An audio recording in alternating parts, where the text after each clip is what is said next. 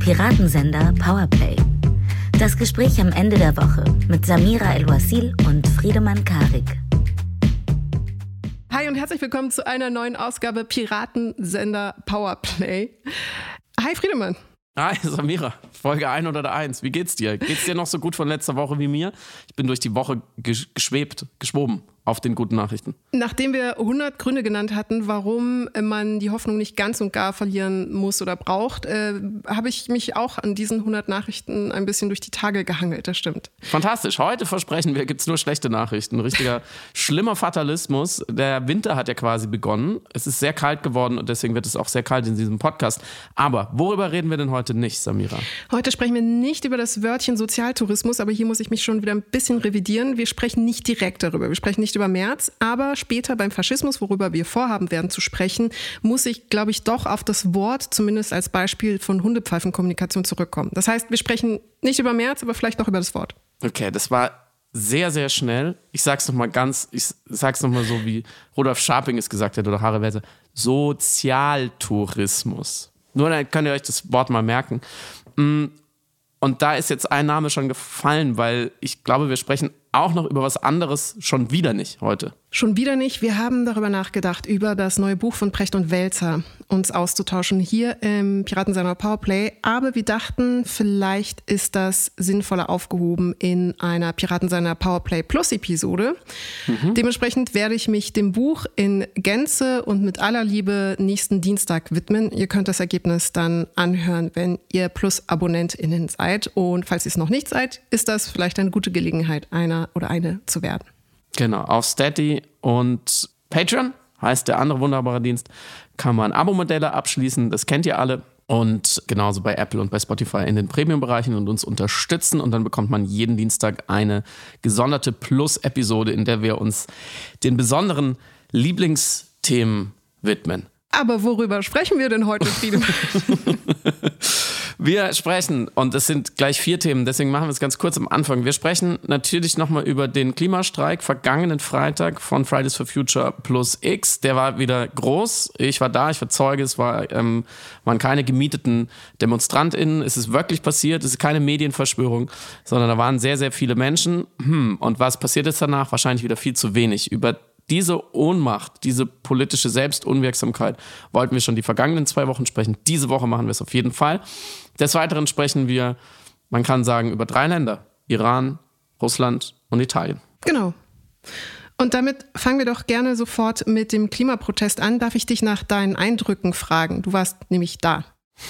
Ich war in Berlin am Invalidenpark und bin dann auch noch so ein bisschen äh, mit bei der Demo gelaufen, musste dann leider gehen. Aber das war schon genug, um wahrzunehmen, dass diese soziale Bewegung, und das ist schon Teil sozusagen dessen, was wir besprechen wollen, nämlich was ist es und wie entwickelt es Wirksamkeit hoffentlich, also diese soziale Bewegung würde ich schon nennen und wahrscheinlich die größte soziale Bewegung unserer Zeit in den westlichen Gesellschaften, was zumindest Füße auf der Straße angeht und Unterstützende. Hm, wenn ich irgendwas vergessen habe, schreibt es uns in die Comics. Ich glaube aber, man kann das so sagen, quantitativ. Hm, diese soziale Bewegung ist immer noch da. Sie ist viel breiter geworden, habe ich das Gefühl gehabt. Zumindest in Berlin waren wirklich Menschen, also aus allen Bereichen der Gesellschaft da, auch gerade äh, von der Altersstruktur her ähm, sehr verschieden. Natürlich auch viele SchülerInnen, viele StudentInnen, klar, aber auch viele ältere Leute, viele Leute so alt wie ich und auch viele Omas und Opas. Also so das erste Vorurteil, das wären ja nur junge Menschen und was auch immer an diesem Vorurteil dranhängt, zum Beispiel, dass die Politik sie deswegen nicht ernst nehme, dann besteht da ein gewisser Wahrnehmungsfehler. Es einfach, stimmt einfach nicht. Wenn man hingeht, sieht man, es sind auch ganz viele verschiedene Menschen. Und zweitens war es sehr fröhlich und sehr positiv auf eine Art und sehr, ja, bewusst. Also es war überhaupt gar keine Aggressivität. Es waren keine zweifelhaften Gruppen da. Überraschenderweise keine Neonazis. Also man kann sehr gut demonstrieren ohne Neonazis, ähm, zeigt sich da wieder. Und es ist, äh, diese Bewegung ist in ihrer Programmatik sehr kapitalismuskritisch Klammer auf, geworden, Klammer zu. Ähm, mhm. Ich glaube, das war sie schon, schon lange oder schon immer vielleicht, aber das hat man vielleicht nicht so wahrgenommen. Vielleicht wurde es auch nicht so nach außen gekehrt, aber es ist im Kern eine kapitalismuskritische Bewegung und eine elitenkritische Bewegung. Und bei vielen Redebeiträgen, bei vielen Slogans fehlte nur so ein, ein kleines Beiwort, hätte man noch streichen müssen, wie in so Sätzen wie zum Beispiel paraphrasiert, die Klimakrise fußt ja quasi ausschließlich auf den Problemen des Kapitalismus. Wenn man da so dieses quasi oder dieses so noch rausnimmt oder den Satz ein bisschen umbaut, dann hat man eigentlich eine, eine lupenreine Kapitalismuskritik.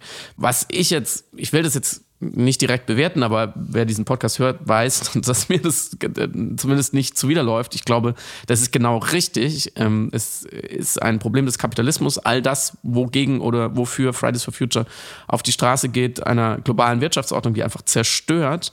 Und je, je eher und je früher wir das auch so deutlich benennen, die wahren AntagonistInnen dieser, dieser Katastrophe benennen, und das wird auf Fridays for Future ähm, Veranstaltungen sehr deutlich gemacht, desto besser und desto schneller kommen wir ähm, auch an Lösungen. Und deswegen wollten wir auch noch mal ein bisschen darüber sprechen, weil zumindest medial, vor allem aber auch was, glaube ich, den politischen Impact, könnte man sagen, dieser Bewegung angeht, es steht ja in keinem Verhältnis zu ihrer Konsequenz, zu ihrer Hartnäckigkeit und auch zu ihren Zahlen.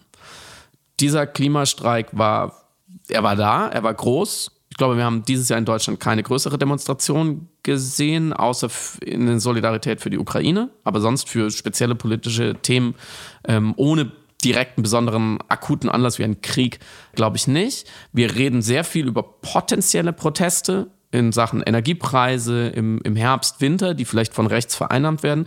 Davor wird sozusagen prospektiv schon in der, bevor es passiert, wird Politik gemacht oder darüber geredet, wie Politik gemacht werden sollte oder was tun wir, wenn die Leute auf die Straßen gehen und wer geht dann auf die Straße und, und wie verhindert man das? Das heißt, Demonstrationen, die es noch gar nicht gibt, haben mitunter größeren politischen Effekt als die Demonstrationen, die passieren, mhm. die sich fußen auf wissenschaftlichen Fakten und die im, im großen Teil nichts anderes wollen als das Einhalten geltender Verträge wie ähm, das Paris-Abkommen. Warum ist das so, Samira? Es hat mhm. mich mal wieder ratlos zurückgelassen, obgleich ich natürlich Ideen habe, aber warum ist es so unheimlich schwer, erst die Leute auf die Straße zu kriegen und wenn sie dann auf der Straße sind, dass dabei was bei rauskommt? Mm, ich habe in Bezug auf die Proteste im Iran und durch Relektüre von Zeynep äh, Tufekcis Buch Tringas und Twitter mich nochmal auseinandergesetzt mit dem Momentum, das eintreten muss, damit eine Regierung, eine Politik, eine Instanz oder Institutionen genügend Angst vor den sozialen Mobilisierungen innerhalb der Bevölkerung hat. Also was ist der Funken, was ist die diffus verbreitete Mobilisierung, die in Gang bringt, dass es eine politische Veränderung gibt und eben nicht nur eine Bewusstseinsveränderung, sondern tatsächlich dann auch in Gesetze und Handlungen sich übersetzende politische Veränderungen. Und ich habe mich gefragt, und da musste ich an unser Gespräch denken zu Beginn des Jahres, wo Bruno Latour ein Buch rausgebracht hatte, wo er über die ökosoziale Bewegung gesprochen hat. Also die sogenannte grüne Bewegung, aber als ideologisch geprägte ökosoziale Bewegung, die eben den Faktor Klasse, den Faktor Ökogerechtigkeit explizit mit reindenkt und auch permanent verbalisiert. Und eine Arbeitshypothese ist, dass die Fridays for Future Bewegung noch nicht genügend als politische Bewegung im politischen Sinne sorry, das klingt so tautologisch, ich hoffe, es ist aber klar, was ich meine, im politischen Sinne wahrgenommen oder gedacht wird, auf eine Art, dass man sie als systemisch nicht bedrohlich, aber als furchteinflößend in Anführungszeichen empfindet, als dass man sich dazu mehr verhält also gesamtgesellschaftlich und eben auch politisch verhält. Also ist vielleicht die Angst vor der Veränderung noch nicht groß genug, weil man die Bewegung eben noch nicht als politisch genug empfindet. Und da schwanke ich hin und her, weil ich habe mit großer Aufmerksamkeit auch dir zugehört, als du erklärt hast, dass eben vor Ort auch der Aspekt Gerechtigkeit und auch Ökonomie und eben auch der soziale Aspekt nun die ganze Zeit mit reingedacht wird. Und ich nehme das in der Außenkommunikation von Fridays for Future und generell auch Grünen Bewegungen wahr, dass klar gemacht wird, es geht auch um eine ökonomische Gerechtigkeit oder es ist die Grundlage von allem. Also jede Form von Umweltzerstörung schadet vor allem den ärmsten Menschen. Und ich habe mich gefragt, ob dieser Wandel, diese Veränderung, auch in, der, in dem, was man vermittelt, was man kommuniziert, in der Außenwirkung, dazu beitragen soll, klarzumachen, dass es tatsächlich ein ideologisches Moment gibt, das es zu respektieren und ernst zu nehmen gilt und dementsprechend eine politische Wirkmächtigkeit. Deswegen an dich die Frage. Also glaubst du, dass diese Verfeinerung in der Kommunikation oder das Rausarbeiten der ökonomischen Aspekte, die mit einhergehen mit äh, ökologischen, ein Versuch ist, furchteinflößend ist echt das falsche Wort, aber respekteinflößender zu sein auf politischer Ebene. Mhm. Kurze Antwort, nein. Ich glaube, es ist weniger Strategie als einfach genuine programmatisch-intellektuelle Entwicklung und deswegen habe ich eben so sehr vorsichtig gesagt, sie war vielleicht mhm. schon immer so oder schon länger, mhm. diese Bewegung. Dass Fridays for Future eine Klimagerechtigkeitsbewegung ist, das ist ja nicht neu. Es ist vielleicht so selbstverständlich, dass Leute nicht wussten, dass es so ist. Also vielleicht war das selbst für die Sender so logisch, weil es kann keine Klimagerechtigkeit ohne Gerechtigkeit geben, es kann keinen Klimaschutz ohne Gerechtigkeit geben, dass die Sender vielleicht am Anfang gar nicht wussten, dass sie auch das rausarbeiten müssen und deswegen ja dann sich äh, Kritik aussetzen mussten, äh, das ist ein elitäres Programm, das sind die Bürgerkinder und so weiter. Ja, ich äh, glaube nur, dass auch rein von der Absenderseite von Fridays for Future das immer schon so mhm. kommuniziert wurde und vielleicht wird es jetzt eher besprochen. Ich glaube, dass es liegt eher an, an einer Zwischenempfängerseite Leute wie mir oder Leuten wie uns, Leute, die sich das so von halb außen anschauen, die vielleicht hingehen, die irgendwie sympathisieren und mehr und mehr in Kontakt kommen mit den Inhalten und dann irgendwann merken, Moment mal, die reden ja die ganze Zeit über Geld eigentlich und über Ressourcen und über Gerechtigkeit und die reden gar nicht über Bäume und, und, und Partikel in der Atmosphäre und über die guten alten Eisbären, die auf ihrer Scholle jetzt wegschwimmen, sondern die sprechen über ausgebeutete Menschen im globalen Süden, die sprechen über Rassismus, die sprechen über Feminismus, die sprechen nicht über Verzicht, sondern über eine bessere Welt für alle. So, und das ist natürlich ein gesamtgesellschaftlicher Prozess, das zu verarbeiten. Aber die Frage ist ja, was kommt bei der Politik an? Ähm, und wenn die Politik zuhören wollte oder würde, dann könnte sie das schon länger hören, diese Botschaften. Und auf eine Art, finde ich, macht diese Bewegung die Arbeit für die politische Klasse, weil eigentlich müsste die politische Klasse ja sagen, wir haben ein immenses Problem, so, wir zerstören die Lebensgrundlage für alle Menschen. Wir würden es gerne lösen, weil dazu ist Politik da, dazu sind wir als VolksvertreterInnen da. Was können wir tun? Und diese Antwort zu finden, also sie nicht selber zu generieren, sondern sie zu finden in, in Forschung, in Gesellschaft, im, im, im, Diskurs, das wäre ja die, die ureigene Aufgabe von Politik, sie zu diskutieren, sie zu versionieren mhm. und dann umzusetzen. Und natürlich ist es die Aufgabe einer sozialen Bewegung oder von Aktivismus, das von außen diese Angebote anheimzustellen und sagen, hier, vielleicht sollte man den Kapitalismus versionieren, weil dann erledigt sich die ökologische Frage quasi von selber. Aber die Frage, was kommt an, also die Frage am Ende der Wirkung in der Politik, man kann ja quasi nicht noch in den Bundestag gehen und dort auch noch weiterwirken als soziale Bewirkung. Also irgendwann müssen die Botschaften, die man aussendet, ja ankommen oder auch nicht. Und mhm. ich verstehe, was du meinst. Wenn es so ist, das ist natürlich Spekulation, wenn es so ist, dass der durchschnittliche Bundestagsabgeordnete diese Bewegung als so, so eine bunte Umweltschutz-Jugendbewegung wahrnimmt, deswegen sagt, brauche ich nicht zu fürchten, dann liegt es überhaupt nicht an der Bewegung, mhm. sondern da liegt es an dem immer noch eklatanten Mangel, der sich dann dort zeigen würde, wenn es so ist, des Krisenverständnisses. Weil wenn du den, das Ausmaß und die Gravitas dieser Krise verstanden hast, dann verstehst du auch, was diese, diese Leute da unten auf der Straße von dir wollen. Ist der Umstand, dass jetzt auch performativ eben zu drastischeren Mitteln gegriffen wird, zum Beispiel dass sich festkleben irgendwo oder von den Brücken hängen, Ausdruck dessen, dass die Bewegung versucht, sich verständlicher zu machen in der Drastik? Oder ist der Umstand, dass die Sanktionen genau gegen diese Menschen größer, strenger und drakonischer werden, Ausdruck dessen, dass die Politik doch langsam Angst bekommt? Als erstes, glaube ich, muss man trennen, dass die letzte Generation Extinction Rebellion und Fridays for Future nur in Teilen Überschneidungen haben. Mhm. Ich glaube, Leute kleben sich mit der letzten Generation auf die Straße, eben weil sie nicht mehr glauben, dass mit Fridays for Future demonstrieren zu gehen noch so viel brächte. So. Ohne jetzt in super intimer Kenner dieser Bewegung zu sein, kann man sagen, das sind verschiedene Arme. Man nennt es in der Protestforschung auch die radikalen Flanken. Mhm. Und das ist auch ein Thema, was uns diese Episode immer wieder verfolgen wird. Deswegen stellst du genau die richtigen Fragen, weil das können wir im Iran wie auch später bei Russland immer wieder aufgreifen. Gewaltfreier Protest ist sicherlich richtig. Und man sollte in einer Demokratie, beschränken wir es mal auf Deutschland, in einer Demokratie, die so relativ gut funktioniert, die uns erlaubt, auf die Straße zu gehen, die uns erlaubt, unsere Meinung zu sagen, die uns erlaubt, uns zu vernetzen, die große Ressourcen bereithält für eine Bewegung wie Fridays for Future, wo auch weite Teile der Politik grundsätzlich einmal zuhören, ähm, wenn sie es bis jetzt auch noch nicht genug umsetzen. Also wo man Zugänge hat und Möglichkeiten hat, sollte man die Möglichkeiten des gewaltfreien Protests unbedingt erstmal ausschöpfen. So, glaube ich, ist sowohl ethisch als auch pragmatisch richtig. Ähm, und zwar pragmatisch, und darüber habe ich am Montag in der Plus-Episode gesprochen und das besprechen wir jetzt auch nochmal ein bisschen. Die Konfliktforschung weiß, dass Bewegung viel an anschlussfähiger sind, solange sie friedlicher sie sind. Das heißt, das ist eine Frage der Nummern, Frage der Skala, Frage der Größe. Wenn ich Millionen auf die Straße bringen will, dann sollte ich lieber die Gewalt weglassen, aus mannigfaltigen Gründen. Die sind auch gut erforscht. Ganz einfach alte Leute, schwache Leute, Leute, die keine Gewalt mögen, können da noch mitmachen. Kinder und so weiter. Sobald Gewalt passiert, verengt sich einfach dieser Trichter der, der Soziodemografie. So, das ist das eine. Und das andere, man muss aber auch feststellen, dass kaum etwas, und das ist mir in der Beschäftigung in diesen Wochen mit, mit Protestforschung nochmal klarer geworden, kaum eine der großen Errungenschaften in den letzten 100 Jahren, wo wir im Nachhinein unser, unsere Unterschrift drunter setzen würden, sagen würden, das war gut. Da, ist, da sind Leute ähm, gegen mehr oder weniger große Widerstände aktiv geworden, auf die Straße gegangen, haben protestiert, haben gestreikt. Ähm, und da, da haben wir echt mal was bewegt irgendwo. Da, wo, da, da war kurz Revolution im guten Sinne äh, am Start. Kaum eine dieser äh, historischen Bewegungen war komplett gewaltfrei. Gewalt in den zwei Abstufen Gewalt gegen Personen, Gewalt gegen Dinge.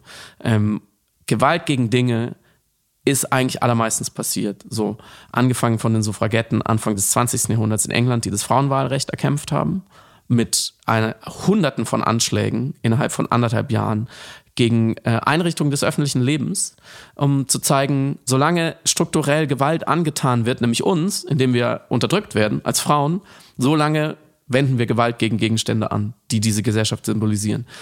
Nächstes Beispiel, Mahatma Gandhi und seine Bewegung oder Martin Luther King und die Bürgerrechtsbewegung in den USA äh, oder auch Nelson Mandela in Südafrika. Aller, aller, allermeistens wurde zumindest Gewalt gegen Gegenstände, gegen Einrichtungen, äh, gegen, gegen Konzerne, die mit dem Regime unter einer Decke steckten, gegen Polizeiautos, whatever, wurde mindestens geduldet, wenn nicht sogar mitorganisiert, wenn nicht sogar aktiv angestrengt. Insofern ist eine Entwicklung der, man sagt dann immer Radikalisierung und Extremisierung des Protests, aber eine Entwicklung auf dieser Dimension gar nichts so Besonderes. Und ich finde es sehr interessant, wie kontrovers äh, die Aktionen der letzten Generation diskutiert werden, haben wir ja auch diskutiert, und wie schnell man mit diesem intuitiven Urteil bei der, bei der Stange ist, ja, das bringt nichts, beziehungsweise das bringt nur das Gegenteil. Das verschreckt ja die Leute gegen die Bewegung die Protestforschung sagt was ganz anderes. Da muss man vorsichtig sein. Damit sage ich nicht, Fridays for Future soll jetzt anfangen, Kohlekraftwerke anzuzünden und Ölpipelines in die Luft zu schrecken. Das ist eine ganz andere Frage, die man auch ethisch begründen muss. Aber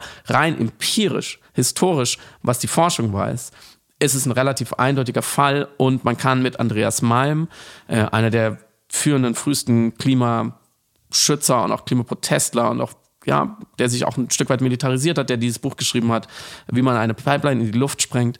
Mit dem kann man fragen, und das ist eine, eine Leitfrage, die dieses Buch durchzieht, warum passiert eigentlich nicht schon noch mehr Militantes? Warum sprengen wir keine Pipelines in die Luft? Warum gibt es keine Anschläge auf Kohlekraftwerke und auf Tanklaster und auf mehr auf SUVs? Das gab's, er hat viele Beispiele dieses Buch, gab es partiell immer wieder. Aber insgesamt ist die Klimabewegung, wenn man sie so eine Klimagerechtigkeitsbewegung, eine sehr, sehr, sehr vergleichsweise sehr, sehr friedliche. Findest du das gut oder sollten sie eskalieren, weil die Krise eskaliert? Äh, nein, ich, nein, also äh, ich bin immer für weniger Gewalt, wollte aber eigentlich auf die iranischen Frauen eingehen, weil sie ja was sehr Unbedingt. Besonderes gemacht haben, nämlich die symbolische Gewalt gegen sich selbst gewandt, nämlich durch das Abschneiden der Haare und Verbrennen ihrer eigenen Tücher. Das mhm. ist ja auch eine Form von Selbstverletzung. Also die Haare abschneiden ist natürlich ein Eingriff in die eigene Körpersouveränität, aber sie wird eben selbstbestimmt hier umgesetzt von den Frauen. Und das Verbrennen der Tücher ist auch eine Form von Vandalismus, weil es ja auch ein Verbrennen eines Symbols des Systems ist, nämlich des Zwangs, dieses tragen zu müssen. Und dementsprechend fand ich das eine nicht willentlich, aber sehr bemerkenswerte Dekonstruktion des äh, Gewaltmoments, welches in Protest und Demonstration auf jeden Fall immer auch latent oder auch äh, sichtbar präsent ist. Und auch wichtiger Faktor, das hast du bestimmt ja in deiner Analyse zu Protestformen insgesamt auch wahrgenommen, dass natürlich viel immer von marginalisierten Gruppen kommt, beziehungsweise Frauen oftmals Proteste voranbringen müssen, was, glaube ich, im Iran noch mal evidenter wird und deutlicher. Und hier die Frage, die ja auch politische Beobachter sich stellen, ist, warum scheint dieser Protest so viel größer werden zu können als die vorhergehenden, weil es ja nicht der erste ist. Hast du da eine, eine Hypothese? Sonst hätte ich zwei, die ich anbieten möchte. Bitte, bitte. Ich glaube, das Spezifische hierbei war, dass der Tod von Amini veranschaulicht hat, wie systematisch die Gewalt vor allem gegenüber Frauen ist und auch Minderheiten, weil sie war eben auch Kurdin. Das heißt, hier fand auch eine intersektionale Diskriminierung statt. Und alle iranischen Frauen konnten sich mit ihr identifizieren. Also sie stand für iranische Frauen. Und dementsprechend bewegte dieser Tod alle Frauen und setzte, glaube ich, diese mobilisierende Energie frei, die es braucht, um noch einen Schritt weiter zu gehen, um noch einen Schritt größer zu werden im Kampf gegen eine systemische Oppression. Und ein zweiter Aspekt ist, glaube ich, neben dem unfassbaren Mut, der dort auch herrscht, um genau diese Grenzen zu überschreiten und dann eben Form von Vandalismus oder anderen performativen Verhalten, welches sichtbar ist, eben zum Beispiel das Ablegen des Tuches und das Verbrennen oder das Klauen der Handys von der Polizei, ist der Umstand, dass es so eine Sichtbarkeit hat. Also mhm. ich glaube, selten konnte ein Protest so eins zu eins in Echtzeit allen verfügbar gemacht werden, schon gar nicht eben ähm, iranische Proteste, die zuvor stattgefunden haben. Und es ist interessant, weil es schon eine längere Vorbereitung gibt. Ähm, 2017 kletterte zum Beispiel die Aktivistin wieder Mowahed ähm, auf ein Auto und hat ihr Kopftuch ausgezogen und in der Luft gewunken. Und es folgten ihr andere Frauen, die das gesehen haben. Also ganz klassisch Diffusionsforschung. Man sieht eine Person, die eine Aktion macht, einen Protest startet, den man unterstützen möchte ist vielleicht noch gehemmt, weil die Schwelle noch zu hoch ist. Aber mhm. wenn andere Menschen mit einer niedrigeren Hemmschwelle, das zu imitieren, sich beteiligen und plötzlich nicht nur eine Frau auf dem Auto steht, sondern viele Frauen auf dieser Straße stehen, wird dann auch die Person eingeholt, die eine höhere Hemmschwelle hat, sich zu beteiligen, weil die Masse an Menschen sie davon überzeugt, dass das richtig ist, das zu mhm. machen. Und dementsprechend hieß dann diese Straße, auf der diese Frauen dann eben diese Bewegung in Gang gesetzt haben, auch The Girls of Revolution Street, es wurde dann so genannt. Und es wurde natürlich wieder zerschlagen vom iranischen Regime, aber ich glaube, das ist quasi das unterschwellige Momentum, was schon da war und auf dessen Grundlage jetzt eben der Tod von ihr bewirkt hat, dass jetzt das Ganze nochmal eine ganz andere Eskalation, eine notwendige Eskalation erfuhr. Das heißt, ein Aspekt, diese Bewegung ist hauptsächlich von Frauen in Gang gesetzt worden und diese Bewegung hat eine Sichtbarkeit wie nie. Mhm wenn man so den Stimmen in diesen Tagen zuhört, die sich äh, natürlich länger und intensiver mit diesem Land und, und seiner jüngeren Geschichte und den Protesten beschäftigen als wir, dann kam mir immer wieder ein Satz entgegen. Also da war sehr viel Hoffnung, aber ein Satz ist so hängen geblieben. Dieses Regime wurde schon mehrmals totgesagt und es ist immer noch da. Mhm. Und interessanterweise weil ich mich eben ähm, unter anderem mit dieser Studie äh, beschäftige von Harvard-Wissenschaftlerinnen, die untersucht haben, ob gewalttätiger oder gewaltfreier Protest besser funktioniert, also besser im Sinne von gegenüber autoritären Regimes eher zu einem, zu einer echten Veränderung, vielleicht sogar zu einem Umsturz führen. Und sie haben in dieser Studie äh, eben herausgefunden, ähm, gewaltfreier Protest funktioniert besser aus den eben genannten Gründen. Und in dieser Studie, die jetzt auch schon eine Weile her, ich glaube 15 Jahre, ähm, die ich immer wieder zitiere, aus der diese dreieinhalb Prozent der Revolution kommen, nämlich das war die zweite große Erkenntnis, wann immer ein Protest 3,5 Prozent einer Bevölkerung wirklich aktiviert hat, auf die Straße gebracht hat, in den Streik geführt hat, gab es immer diese tiefgreifenden sozialen Umwälzungen, wenn nicht sogar einen kompletten Regimumsturz, eine Revolution. Dafür, für diese zwei Erkenntnisse ist diese Studie bekannt. Und in dieser Studie, in diesem, in dem Buch zu der Studie sind drei Fallbeispiele aus der Historie aufgeführt. Also Proteste, Umstürze, die länger beschrieben werden, wo diese Thesen eben nochmal qualitativ sozusagen ausgeführt werden. Eine davon ist tatsächlich der Iran 1979. Mhm die Revolution gegen den Schah, also gegen die alte, repressive, nach, aber nach dem Westen orientierte Monarchie, also die nicht islamistische äh, Diktatur des Schahs. Ähm, diese Revolution in den späten 1970er Jahren, die dann 79 zur Flucht des Schahs, zu seiner Absetzung und schließlich zu der Islamischen Republik führte, die man bis heute kennt, die heute immer noch existiert unter den Ayatollahs. Diese Revolution damals war eine Massenprotestbewegung. Das war kein Coup, das war kein Militärputsch oder eine Machtergreifung einer bestimmten Elite, sondern das, das war das Ergebnis von Massenprotesten. Man muss sehr vorsichtig sein, das mit heute zu vergleichen, aber natürlich aus weit genug weggezoomt war es sehr ähnlich. Da sind sehr viele Leute über eine lange Zeit auf die Straßen gegangen, haben gestreikt, weitgehend gewaltfrei. Es gab eben diese radikalen Flanken, über die man diskutieren kann, wie wichtig sie waren oder nicht. Aber das, der Großteil der Proteste waren, waren friedlich. Es gab Boykotte, es gab friedliche Märsche zu religiösen Festen, zu Beerdigungen von Leuten, die gestorben sind. Man hat jede Gelegenheit genutzt, um auf die Straße zu gehen. So wie heute auf eine Art auch. Ähm, und man hat es geschafft, eben auch unter der Führung einer dieser, dieser exilierten Religion religiösen äh, Elite, wo dann nachher eben der Ayatollah Khomeini aus dem Pariser Exil in das Land kam und dann eben die Macht übernommen hat. Unter dieser Führung, mit dieser Unterstützung hat man es geschafft, dieses alte Regime äh, abzulösen und leider muss man natürlich sagen, ist die Hoffnung damals, dass dann liberale Kräfte mitbestimmen können, dass man eine, irgendeine Art von Demokratie etabliert, dass eben die, zum Beispiel die Frauenrechte, die vor 1979 schon weitgehend gegeben waren, es gab Richterinnen, es gab das Frauenwahlrecht, es gab natürlich keinen Kopftuchzwang und so, dass das bestehen bleibt. Mhm. Aber so, das wissen wir heute, die Islamisten haben sich durchgesetzt und drängen dann eben alle liberalen Kräfte brutal aus dem Land, wurden brutal verfolgt. Gewaltherrschaft. Und gegen diese Gewaltherrschaft gab es dann eben 2009 und 2019 schon große Proteste. Einmal gab es einen Vorwurf der Wahlmanipulation, das war der Präsident Ahmadinejad damals 2009. 2019 gab es eine drastische Erhöhung äh, der Benzinpreise, was das Ganze ausgelöst hat. Eben solche einzelnen Ereignisse, wie du sie gerade geschrieben hast. Und die Frage ist also jetzt wieder, was muss erstens passieren, dass das Regime gestürzt wird oder nachgibt? Und was damals schon eine sehr, sehr wichtige Frage war, wenn man das Regime stürzen könnte, wenn man das wirklich schafft, diesen Machtapparat zu besiegen jetzt, was dann? Mhm. Hat man dann eine gemeinsame, tragfähige, demokratische Vision, die von genug Menschen geteilt wird? Denn offensichtlich damals 1979, was natürlich eine ganz andere Zeit war, damals war das nicht so, sondern damals haben zu viele Menschen dann doch am Ende den Islamisten die Macht übergeben. Und Heute wäre die Frage, okay, wenn man die Islamisten ablöst, was dann? Und mhm. bekommt man für dieses was dann danach eben auch die nötigen Massen mobilisiert? Weil jetzt ist es, glaube ich, gerade eine immens mutige, hoffnungsvolle, unbedingt zu unterstützende Bewegung dagegen. Und das dafür ganz strukturell, ganz politisch gedacht, nicht ideologisch oder ethisch, das ist, glaube ich, die große Frage. Und da ist es momentan einfach sehr, sehr schwer, auch hineinzuschauen und zu verstehen, wie gut sind die Strukturen schon etabliert. Damals, äh, 1979, gab es ein Netzwerk von 9000 Moscheen zum Beispiel, über die Tonbänder, Kassettenaufnahmen mit den Reden des späteren Ayatollahs verteilt wurden, in denen er Anweisungen gegeben hat, in denen er zum Beispiel immer gesagt hat, wir müssen gewaltfrei bleiben. Wie stellen wir das an, dass wir gewinnen?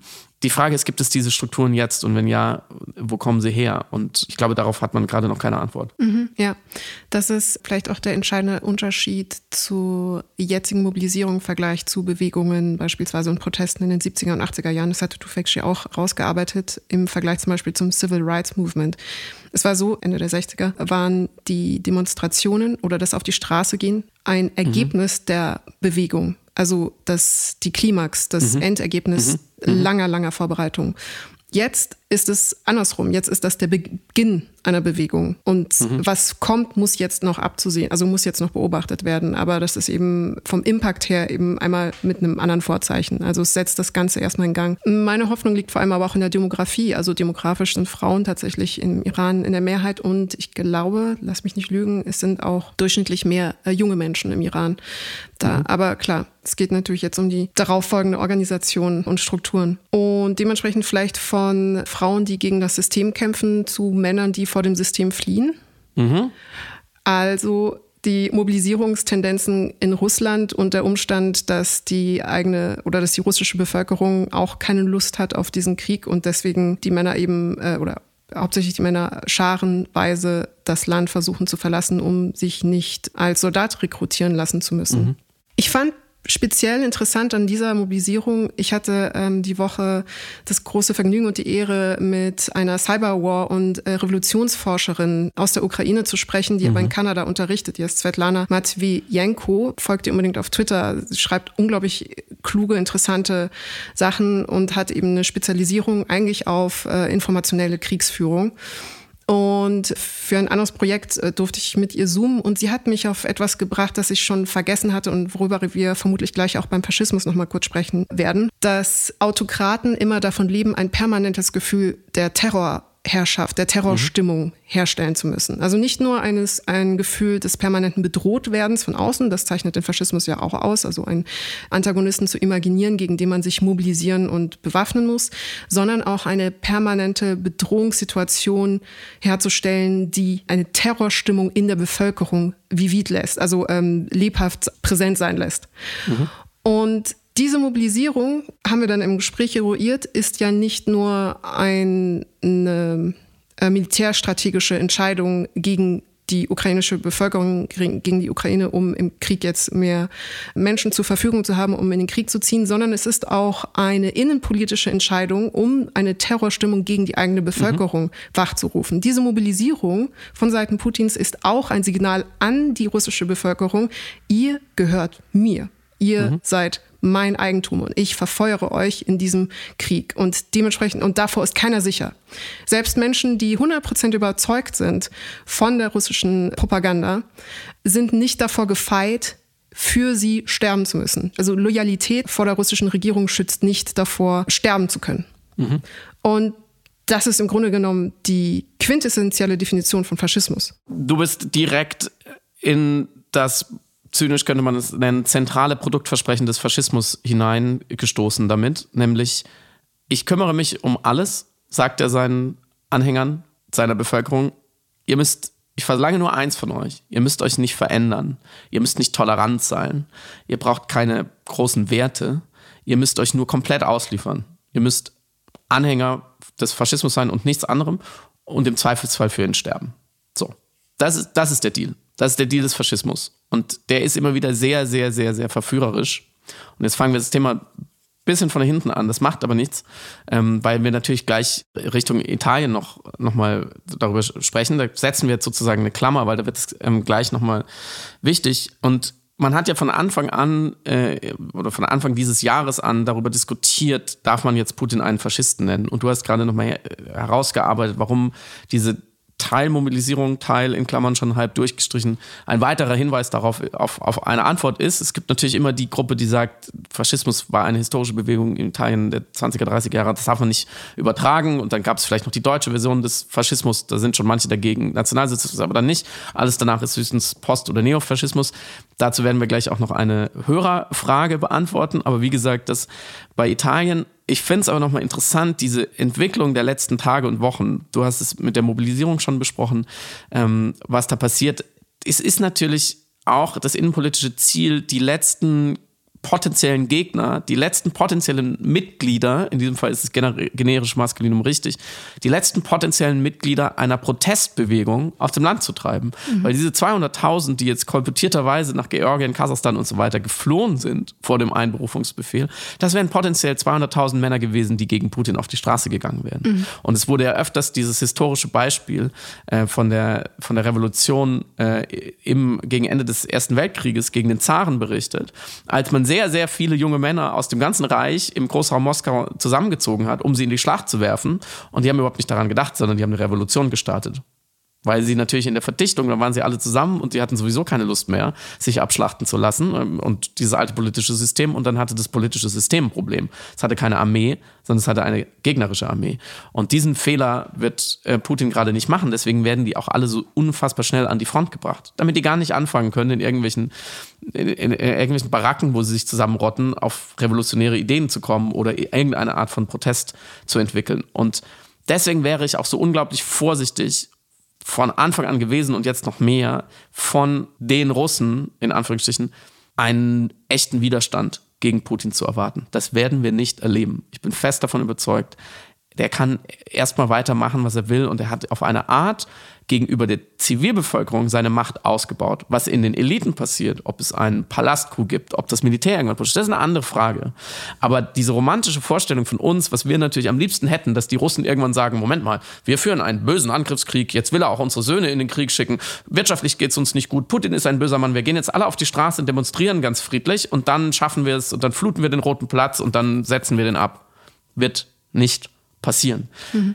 Die russische Zivilgesellschaft ist nach Jahrzehnten kommunistischer Diktatur und jetzt 20 Jahren Putin und dem Exodus der liberaleren Eliten zuletzt am Boden. Die hat keine Kraft für eine Massenbewegung. Es gibt diese Strukturen überhaupt nicht. Putin muss überhaupt gar nicht so brutal durchgreifen, weil die Gegenwehr nicht da ist. Und da, wo demonstriert wird, wie jetzt ganz kurz nach der Mobilisierung, da verhaftet er einfach alle und schickt sie in den Krieg. Perfektes Ventil. Und daran schließt sich so ein bisschen die Frage an, was wir mit Russen machen, die zu uns kommen. Ob man wie Andriy Melnik der noch amtierende ukrainische Botschafter oder gerade ausscheidende amtierende Botschafter zu ihnen sagt, nee, nee, geht ihr mal schön zurück. Wenn ihr keine Lust auf Krieg habt, dann setzt euren blöden Diktator ab, der damit angefangen hat. Und ich glaube, das ist irgendwo verständlich, wo das herkommt, aber das funktioniert so nicht. Erstens funktioniert Asylrecht nicht so und zwar auch zu Recht. Wir dürfen uns nicht anfangen auszusuchen, wer ein guter Asylant ist und wer bitte wieder zurückgehen soll. So, das Thema hatten wir in den letzten Jahren genug. Das heißt, wir müssen schon jedem seine Asylprüfung zugestehen. Und das Desertieren, um nicht in einen ungerechtfertigten, brutalen Krieg zu gehen, ist mitunter ein Asylgrund und ich, ich finde auch kein schlechter. Und es muss eine Einzelfallprüfung bestehen und es müssen natürlich Sicherheitsprüfungen bestehen. Das alles, sind alles bürokratische Probleme. Aber grundsätzlich dürfen wir von diesem Recht in diesem Fall auf gar keinen Fall abrücken. Und zweitens, selbst wenn wir es tun würden, es würde überhaupt nichts bringen. Selbst wenn diese 200.000 zurückgehen würden, auch die würden sich nicht organisieren. Plus, ich als Deutscher finde, sollte aufgrund von historischen Gegebenheiten niemals, niemals, niemals, niemals irgendjemand anderem etwas erzählen über Widerstand gegen eine Diktatur. Da wäre ich zehnmal vorsichtig. Ja, also das, was das Asylrecht angeht, sehe ich das selbst reden wie du. Ich halte das für höchst problematisch, irgendwie implizit oder explizit Gesinnungstests dann, ein, also das wäre die Konsequenz, wenn wir da so rangehen würden, äh, einzufordern. Natürlich ist das vom Asylrecht auch aus ethischen Gründen einfach nicht gedeckt. Wer flüchtet aus einem Land aufgrund von Krieg, der hat das Recht, äh, hier einen Asylantrag zu machen und der hat das Recht, hier ähm, herzufliehen. Aber um noch deinen Punkt zuvor vielleicht zu ergänzen, was ich bemerkenswert fand und interessant, ist der Umstand, dass Putin sehr, sehr erfolgreich der russischen Bevölkerung, den russischen BürgerInnen, im Grunde den Vertrag von Thomas Hobbes, den er beschreibt, den Leviathan angeboten hat. Also Leviathan, die Vorstellung eines Leviathan-Staates ist die, dass es eine Person gibt, der du dich ermächtigst oder der du deine ganzen Fertigkeiten, deine individuellen Stärken, deine Meinung, deine politische Autonomie zur Verfügung stellst und sie sorgt dann für eine Sicherheit. Sie hat dann die Hand, die durchgreifende Hand, die dafür sorgt, dass es dir dann gut geht, solange du diesen Vertrag aufrechterhältst. Und diesen Vertrag hat Putin seit Anfang der 2000er Jahre sehr erfolgreich mit der russischen äh, Bevölkerung aufrechterhalten. Und was jetzt tatsächlich passiert ist im Rahmen dieser Mobilisierung oder was jetzt sichtbar wird, auch eben bei äh, Menschen, die vor dieser Mobilisierung flüchten, sind die Grenzen dieses Leviathans oder sind die Grenzen dieses Hobbschen Vertrags, dass dieser so weit ausgereizt wird von einem Machthaber bis zur völligen Selbstaufgabe, bis zur völligen Selbstauflösung, bis zum Selbstopfer. Mhm. Und dass das Menschen natürlich nicht wollen, auch wenn sie vorher von diesem Vertrag profitiert haben oder sich zumindest dazu bereit erklärt haben. Es ist ja auch eine Frage, wie freiwillig solche Prozesse ja ablaufen. Du lebst in einem Land und dann passieren eben die politischen Entwicklungen, die passieren. Aber selbst wenn sie vorher durch ein in Ruhe gelassen werden davon profitiert haben, kann nicht die Konsequenz sein, dass jetzt dann gesagt wird, vorher hast du dich auch nicht mobilisiert oder dagegen agitiert, sondern hast diesen Vertrag auch mit angenommen, indem du geschwiegen hast oder indem du dich nicht politisch dazu verhalten hast. Und dementsprechend lassen wir dich jetzt auch aus diesem Vertrag nicht raus, wenn du versuchst, davor zu fliehen oder zu flüchten zum Selbstschutz. Das wäre mhm. unethisch und entspricht auch einfach nicht demokratischen Werten. Komme mir manchmal so ein bisschen binsig vor, wenn ich so etwas sage, weil das so ein ganz banaler Satz ist. So, ja, Nein, wir wollen nicht, dass Menschen sich selber umbringen für einen Krieg. Ich hoffe nach wie vor, um vielleicht dieses Thema, was einen auch immer wirklich keine gute Laune macht, dieses dunkle Reich, was immer dunkler wird im Osten, um das abzubinden. Ich glaube nach wie vor, wie wir letzte Woche auch kurz besprochen haben, dass Putin diese Mobilisierung, lassen wir die Pipeline mal raus. Ich habe mir auch verkniffen, heute zu Anfang der Folge dich zu fragen, was wir heute in der Pipeline haben. Ich habe es dann gedacht, spare ich mir. Ähm, aber vor allem auch die Scheinreferenten, mhm. das ist ein ganz langsames den Kopf aus der Schlinge ziehen, weil er verstanden hat, diese Sache wird nicht gut für mich ausgehen. Und ich, ich habe auch nach dieser weiterhin seltsamen Woche die Hoffnung, dass er auf eine Art zumindest darüber nachdenkt, Verhandlungen vorzubereiten. Und dass er quasi versucht, dieses, diese, diese, diese Vokabel vom Einfrieren des Konfliktes, dass er versucht, es schon so weit einfrieren zu lassen, dass vielleicht ein Momentum entsteht, wo alle Seiten dann doch sagen, okay, jetzt wäre es vielleicht besser, auf einen Waffenstillstand hinzuverhandeln. Ich habe eine Gegenthese in Bezug auf das Aufnehmen von Verhandlungen, was ich natürlich ja befürworten würde, aber.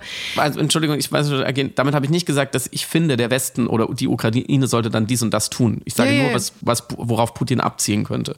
Ja, so. klar, klar. Ja, wir sprechen jetzt aus seiner Perspektive. Militärstrategie, also er sucht natürlich jetzt the best outcome in, aus dieser Situation, in genau. der er sich jetzt hineinmanövriert hat. Und interessant finde ich auch an der Mobilisierung, neben dem Umstand, dass das ja zur Terrorisierung auch der eigenen Bevölkerung dient, dass das eine Manifestation dessen ist, wie Russland sich als Kontinentalmacht offensichtlich seit Beginn des Krieges selbst wahrnimmt. Es nimmt sich als Land mit großer Landmasse und großem militärischen Arsenal wahr und ist besessen, also insbesondere Putin, von den Landesgrenzen. Deswegen haben wir auch buchstäblich diesen Landübernahmekrieg, diese Besessenheit von sich selbst, von Russland als Kontinentalmacht. Und eine Reaktion darauf ist, beim Verlieren des Krieges noch mehr Munition, noch mehr Menschen, noch mehr Soldaten hinzuschicken. Das ist die typische Reaktion eines trägen, sich in Statik befindenden Landes mit viel Landesmasse, um einen Krieg doch noch zu seinen Gunsten umzudrehen. Und für mich zeigt das zumindest, also diese Mobilisierung, dass nichts der militärstrategischen Agilität, die die Ukraine bisher bewiesen hat, ein, auch eine Umsicht, auch ein Bewusstsein zum Beispiel des Maritimbereichs, also auch militärstrategisch maritim zu arbeiten, dass dem nichts entgegengebracht werden kann als klassische alte Landübernahme Taktiken. Mhm. Das ist aber nur eine Hypothese. Ich werde sehr, sehr gerne widerlegt, was das angeht. Und deswegen glaube ich auch nicht, dass er dann in den Bereich eben des Diplomatischen jemals gehen wird. Ich glaube, dafür hält er sich zu sehr fest an der Vorstellung Russlands als große Kontinentalmacht, die diesen Krieg klassisch gewinnen muss. Hm, es ist ja schon auffällig, dass die Kriegsziele sehr weit zurückgestuft wurden. Mhm. Jetzt auch in der, als, als Begründung für diese Mobilisierung wurde ja genannt, wir wollen die Donetsk-Republiken befreien. Mhm. Da war keine Rede mehr von der Junta in Kiew, also mhm. zumindest viel weniger.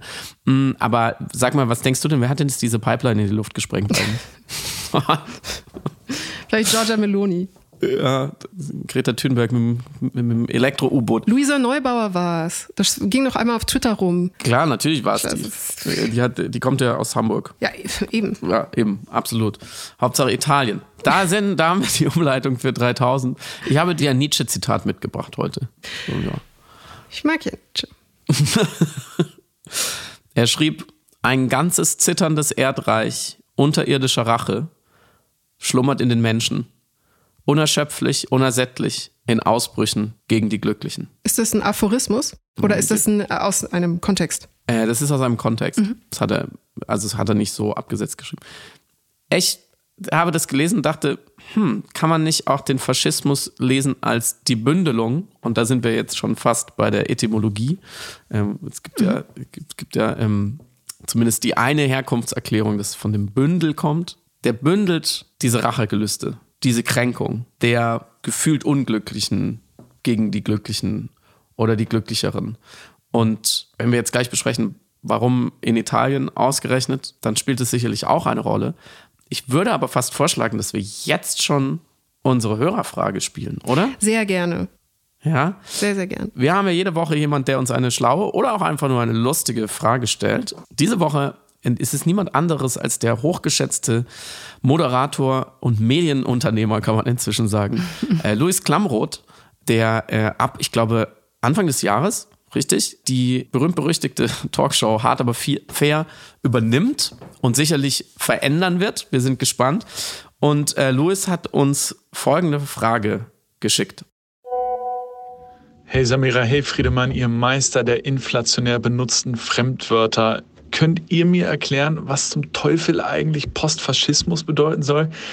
Ich frage das, weil im Kontext der Italienwahl immer wieder von einem Wahlsieg einer postfaschistischen Bewegung oder Partei gesprochen wird. Aber hä, was soll das eigentlich bedeuten? Die Partei sieht ihre Wurzeln im Faschismus oder hat die Wurzeln im Faschismus, aber will nicht die Demokratie stürzen?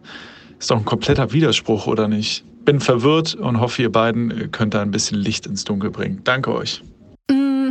Magst du die Frage von Louis beantworten? Ja, sehr gerne, weil es gibt natürlich verschiedene Herangehensweise. Also insgesamt ist es sowieso schwer, schon mal den Faschismus zu definieren. Das hat Umberto Eco versucht und selbst ihm wird vorgeworfen, dass das nicht ganz trennscharf ist. Und der Faschismus lebt eben auch davon, dass er Unschärfen hat. Dementsprechend verhält sich das auch tatsächlich beim Postfaschismus. Es gibt im italienischen Raum interessante Theoretisierungen von einem Autoren namens Traverso, Enzo Traverso, der wiederum den Front National des Postfaschismus mhm. bezichtigt hatte 2017.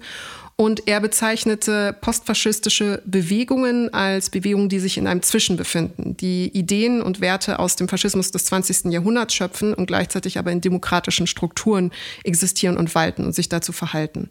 Und dementsprechend würde ich sagen, so wie ich es auch gelesen habe, interessanterweise wird Postfaschismus in der italienischen Berichterstattung, in der italienischen politischen Berichterstattung nicht benutzt, sondern hauptsächlich zum Beispiel in der deutschsprachigen, auch ein bisschen in der französischsprachigen mit Parallelen zum Front National und zum Rassemblement National, als die Übergangskategorie, die bezeichnen soll, dass wir eine Bewegung hier haben, die sich selbst erstmal nicht als faschistische Bewegung bezeichnen würde, sowieso, auch nicht klassisch als faschistische Bewegung sofort eindeutig dingfest gemacht werden kann und dennoch nicht die, die Nabelschnur unterbrochen hat zu der faschistischen Matrix, mhm. auf der sie begründet ist. Also dementsprechend auch Ideale oder Momente, die auch im Faschistischen enthalten sind, weiter pflegen wie Rechtsextremismus, Fremdenfeindlichkeit, Queerfeindlichkeit, Frauenfeindlichkeit. Und ein weiterer wichtiger Faktor, warum, glaube ich, hier auch eine Unterscheidung gemacht werden muss, Postfaschismus kann in einer demokratisch organisierten Welt existieren, ohne dabei selbst demokratische Werte zu vertreten, wie Gleichberechtigung. Mhm. Das heißt, ein Postfaschismus kann ohne diktatorische oder autoritäre Strukturen existieren. Also wir hatten einen Trump, der eben faschistische Untertöne hatte. Wir hatten einen Front National, der aber in der Demokratie gewählt worden ist. Wir hatten einen Front National. Äh, wir hatten eine Le Pen, die fast gewählt worden ist. Das heißt, er kann in demokratischen Strukturen auskommen und muss dementsprechend in seinem Wahlkampf auch nicht das Prinzip einer Wahldemokratie beispielsweise oder einer mhm. repräsentativen Regierung an und für sich abschaffen erstmal und auch nicht in Frage stellen. Das machen zwar manche, das stimmt. Also Trump hat natürlich, ja, ich äh, zweifle die Wahlen an, korportiert. Ich glaube, Le Pen hat das nicht gemacht. Mhm. Ich glaube, das ist der entscheidende Unterschied. Mhm, mh, mh. Ich hatte in den letzten Tagen manchmal das Gefühl, dass man dieses alte, ähm, ich glaube, Ignatius Silone war es, dieses mhm. alte klassische Zitat, wenn der Faschismus wiederkehrt, wird, wird er nicht sagen, es ist der Faschismus, äh, sondern wird sagen, ich bin der Antifaschismus, könnte man langsam umwenden zu, wenn der Faschismus zurückkehrt, werden die anderen sagen, das ist gar nicht der Faschismus, das ist der Postfaschismus. Und dann wird die Dritten sagen, nein, ist doch die Volksfront von Judäa. Das, diese Begriffsdiskussion kennt man ja auch so ein bisschen in Deutschland aus der Nazi-Diskussion. Darf man jetzt, darf man jetzt die AfD Nazis nennen? Mhm. Ähm, und so, was mit, wenn die CSU Abschiebung fordert, sind das dann schon Nazis oder nicht? Ich finde dann auch, wenn man sich so verliert, auch in der Unterscheidung zwischen dem politischen und dem historischen Begriff, was ja einfach zwei verschiedene Paar Schuhe sind. Natürlich mhm. ist es historisch nicht zutreffend, aber ist eine historische Kategorisierung so wichtig? Ähm, und du hast genau schon Trump aufgerufen oder auch Bolsonaro oder eben Putin, haben wir eben schon darüber gesprochen. Ich finde es auch viel interessanter, einzelne Programmatiken, einzelne politische Handlungen, einzelne Aussagen äh, daraufhin zu untersuchen und dann daraus ein, ein größeres ähm, Bild zu schaffen. Und mhm. ich, das habe ich vorhin schon skizziert ich glaube, am Ende geht es immer um die Angst vor Veränderung. Alle Menschen haben auf eine Art Angst vor Veränderung. Das ist, glaube ich, eine unserer Urängste, weil sie hängt mit dem Angst vor dem, vor dem Fremden, vor der Dunkelheit zusammen. Und der Anspruch der gegenwärtigen Welt ist einer der tiefgreifenden großen Veränderungen. An Gesellschaften, an politische Systeme, an politische Lager, aber auch an Individuen. Und was der Faschismus ja verspricht, ist eben, du musst dich nicht verändern. Die, die ganze Kultur, die ganze Welt, die Globalisierung, alle sagen immer, du musst dich, du musst dich verbessern, verändern, du musst dich optimieren. Der Faschismus sagt, brauchst du gar nicht, musst nur gehorchen. So, und den Rest regel ich. So, das haben wir eben schon besprochen. Und in einer Gerechtigkeitskrise, in einer Zeit, in der der Kapitalismus an verschiedenen Stellen an der, in der Krise ist, wo die Verteilung nicht funktioniert, wo die Globalisierungsgewinne nicht okay verteilt sind, wo viele Leute merken, hey, wir kommen zu kurz. Und das sind jetzt alles schon Dinge, die man, glaube ich, zumindest implizit auch mal versuchen kann, auf Italien zu übertragen und gucken, ob das da funktioniert. In dieser Zeit ist natürlich das Versprechen zu sagen, hey, es wird alles wieder gut, es wird alles gut, wir regeln es schon. Und du musst dich aber nicht verändern, das ist natürlich ein verführerisches Versprechen. Zumal, wenn noch eine Dimension dazukommt, ähm, und da kommen wir wieder so ein bisschen an den Anfang der Episode zurück, wenn die Menschen weitestgehend schon verstanden haben, so geht es nicht weiter mit unserer Wirtschafts- und Lebensweise. Die Grenzen des Wachstums, um diesen Begriff aufzugreifen, sind erreicht. Wir leben eigentlich schon über unsere Verhältnisse. Earth Overshoot Day. So, wir reizen es aus. Auch in Italien war ja im Sommer große Dürren. Auch Italien hat große Probleme durch die Klimakrise. Auch Italien hat schon immer einen hohen Migrationsdruck, wenn man dieses Wort benutzen will. Und die Italiener wissen sehr, sehr genau, dass ähm, wenn es ihm noch viel, viel größere Migrationsbewegungen gibt, zum Beispiel aus Afrika in den kühleren Norden, wo die Leute dann ankommen. Die, die Menschen sind ja nicht dumm. Die Menschen sehen ja ganz klar, was an, an dieser Zeit nicht in Ordnung ist. So, und jetzt gibt es zwei Möglichkeiten. Einerseits alle ernstzunehmenden sagen wir mal, linken Bewegungen, die von der These ausgehen, naja, wir müssen uns und die Gesellschaft schon immer überprüfen und auf eine Art verändern und versuchen, es besser zu machen. Dann wird es morgen für alle besser. Das ist das linke Versprechen. Und dagegenüber steht das rechte oder vielleicht dann sogar schon faschistische Versprechen, ihr müsst euch nicht verändern. Die anderen sind schuld. Interessanterweise jetzt in der italienischen Versionierung auch die globalen Finanzeliten, aber eigentlich eher die Ausländer und die Queers und die, diese ganzen komischen Gender-Leute, die sind alle schuld. Ihr müsst euch gar nicht verändern, aber ihr müsst eben bereit sein, in den Kampf mit uns zu ziehen. Und diese Kampf, diese militaristische Metaphorik wird ja auch ähm, eindeutig schon bedient. Also ähm, wenn man sich ähm, die, die Reden anguckt von Giorgia Meloni, von der, von der Führerin von Fratelli d'Italia, dann spricht sie auch von, von dem Schwert und dem Feuer und so weiter. Und wenn man das verbindet, ähm, wie es jetzt auch viele Kommentatoren mhm. gemacht haben in den letzten Tagen, zum Beispiel Tim Wolf auf Twitter hat einen sehr guten Thread dazu geschrieben, Georg Dietz hat auf Zeit Online einen, einen, einen großartigen Text geschrieben über die Verwerfung, die Krisen, das Kaputte am Kapitalismus, der den Leuten ja auch schon zeigt, ihr müsst euch eigentlich schon verändern. Ne? Eure Jobs funktionieren so nicht mehr, ähm, die Wirtschaft funktioniert so nicht mehr. Wir wissen gar nicht, wie wir morgen noch Geld verdienen sollen. Selbst in einer funktionierenden Wirtschaft verdient ihr in der Mittel- und Unterschicht eh immer weniger Geld. Äh, die Immobilien werden alle teurer. Ihr könnt euch das ganze Leben nicht mehr leisten und so. Das heißt, der Veränderungsdruck ist so hoch aus verschiedenen Gründen, aus austeritätspolitischen Gründen, aus einem Neoliberalismus, der einfach den Sozialstaat entkernt hat und so weiter und so fort. Also der Veränderungsdruck ist so hoch. Jetzt kommen auch noch diese Klimaleute und sagen, wir müssen sowieso alles auf Grund verändern.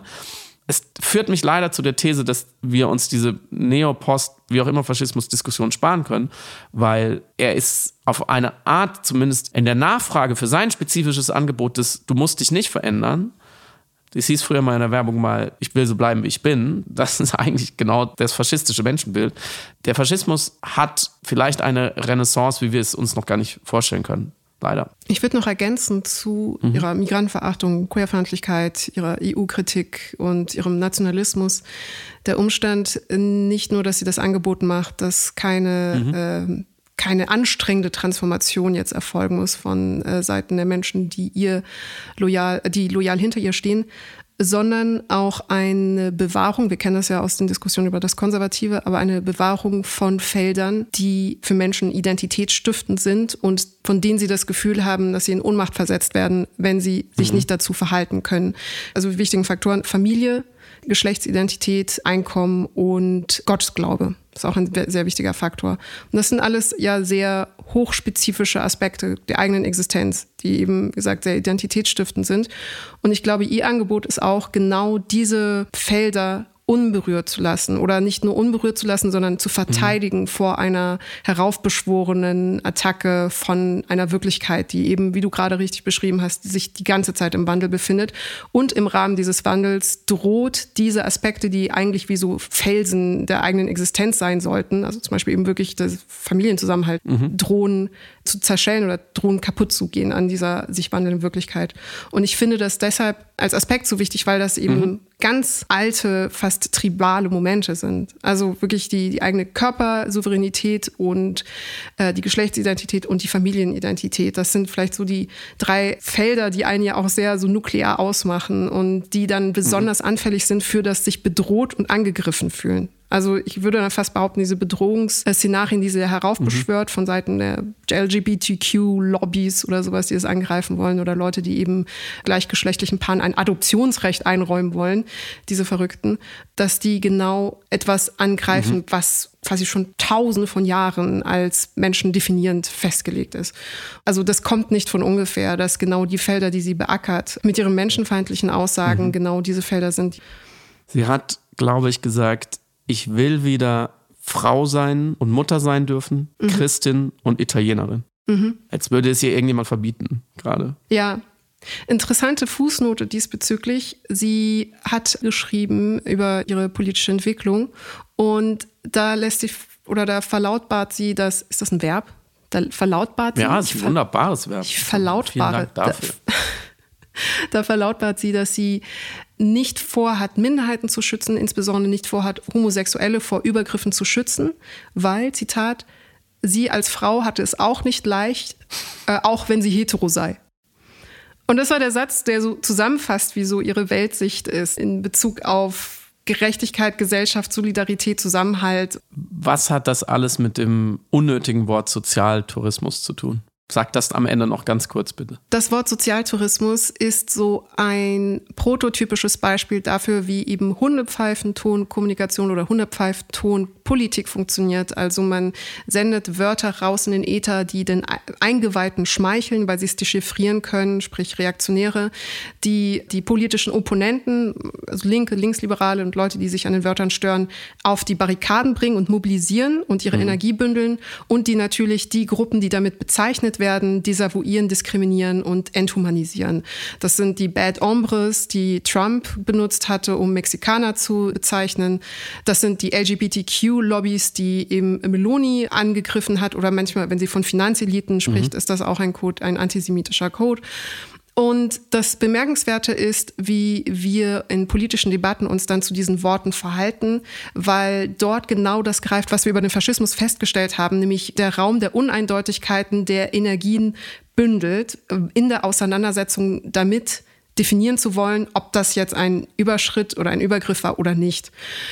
Was nämlich passiert, linksliberale Linke diskutieren über das Wort, beispielsweise in diesem Fall eben Sozialtourismus, belegen ihre eigenen Kanäle damit, mhm. wurden in einer geistigen Guerilla-Attacke von rechts besetzt, mental und energetisch und in Form ihrer Ressourcen und besprechen die ganze Zeit dieses Wort, verbreiten es natürlich dadurch auch, amplifizieren es und sorgen für noch mehr Reichweite. Und gleichzeitig, und wir hatten das ja im Podcast auch schon oft besprochen. Die Ethik des Teilens und das äh, Dilemma einer liberalen Demokratie kann man nicht unwidersprochen lassen, was diese Demokratie attackiert. Sprich, wenn man sich nicht dazu verhält, würde man zulassen, dass in einem politischen, kommunikativen Raum die Leute, die am vulnerabelsten gerade sind, Geflüchtete, genau mit diesem Wort abgewertet und öffentlich enthumanisiert werden. Sprich, man würde eine Abwertung der Menschen zu einem Grad zulassen als Gesellschaft, die bedingt, dass diese Menschen dann noch mehr in Gefahr sind. Das gilt für alle Formen von Rassismen, von Antisemitismus, von Queerfeindlichkeit, also jede Form von verbaler Enthumanisierung und Demütigung. Und ich weiß, wir hatten auch darüber gesprochen, kann man sich dazu nicht nicht verhalten? Nein, aber wenn man sich dazu verhält, macht man es trotzdem mächtiger. Und das ist eines vielleicht der Haupt, der wirksamsten Instrumente reaktionärer Akteure, diese Energien und diese Auseinandersetzungen, so wie wir es ja auch immer wieder haben, eben zu kanalisieren und zu bündeln und unsere Energie eigentlich von dem wegzuziehen, worauf wir unsere, unseren Augenmerk legen sollten. Jetzt hätten wir fast doch noch darüber gesprochen. Aber wir haben es ja nicht, haben es ja nicht. Es war ja jetzt nicht, war ja nur, oder? War ja nur eine Fußnote. Es, es war nur ein Beispiel. Es war nur ein Beispiel. Es war nur ein also, Beispiel, genau. Ja. Es ist fast gar nicht passiert. Diese verbale Guerilla-Attacke auf euch geht langsam ihrem Ende entgegen. Ich glaube, wir haben fast alles besprochen was wir besprechen wollten. Wir haben natürlich wieder die Hälfte vergessen, das macht aber nichts. Ihr könnt uns weiterhin unterstützen, wie gesagt, über Steady und Patreon und andere Dienste. Da könnt ihr dann eben auch hören, wie Samira am Dienstag das beste Sachbuch der Saison bespricht. Es wird fantastisch, wir freuen uns alle drauf. Damit ein schönes Wochenende. Passt aufeinander auf. Lasst euch nicht von Hundepfeiftönen einlullen. Und auch nicht von Hunden. Es sei denn, ihr mögt Hunde. Dann schon. Bis dann. Bis dann. Schönes Wochenende. Ciao.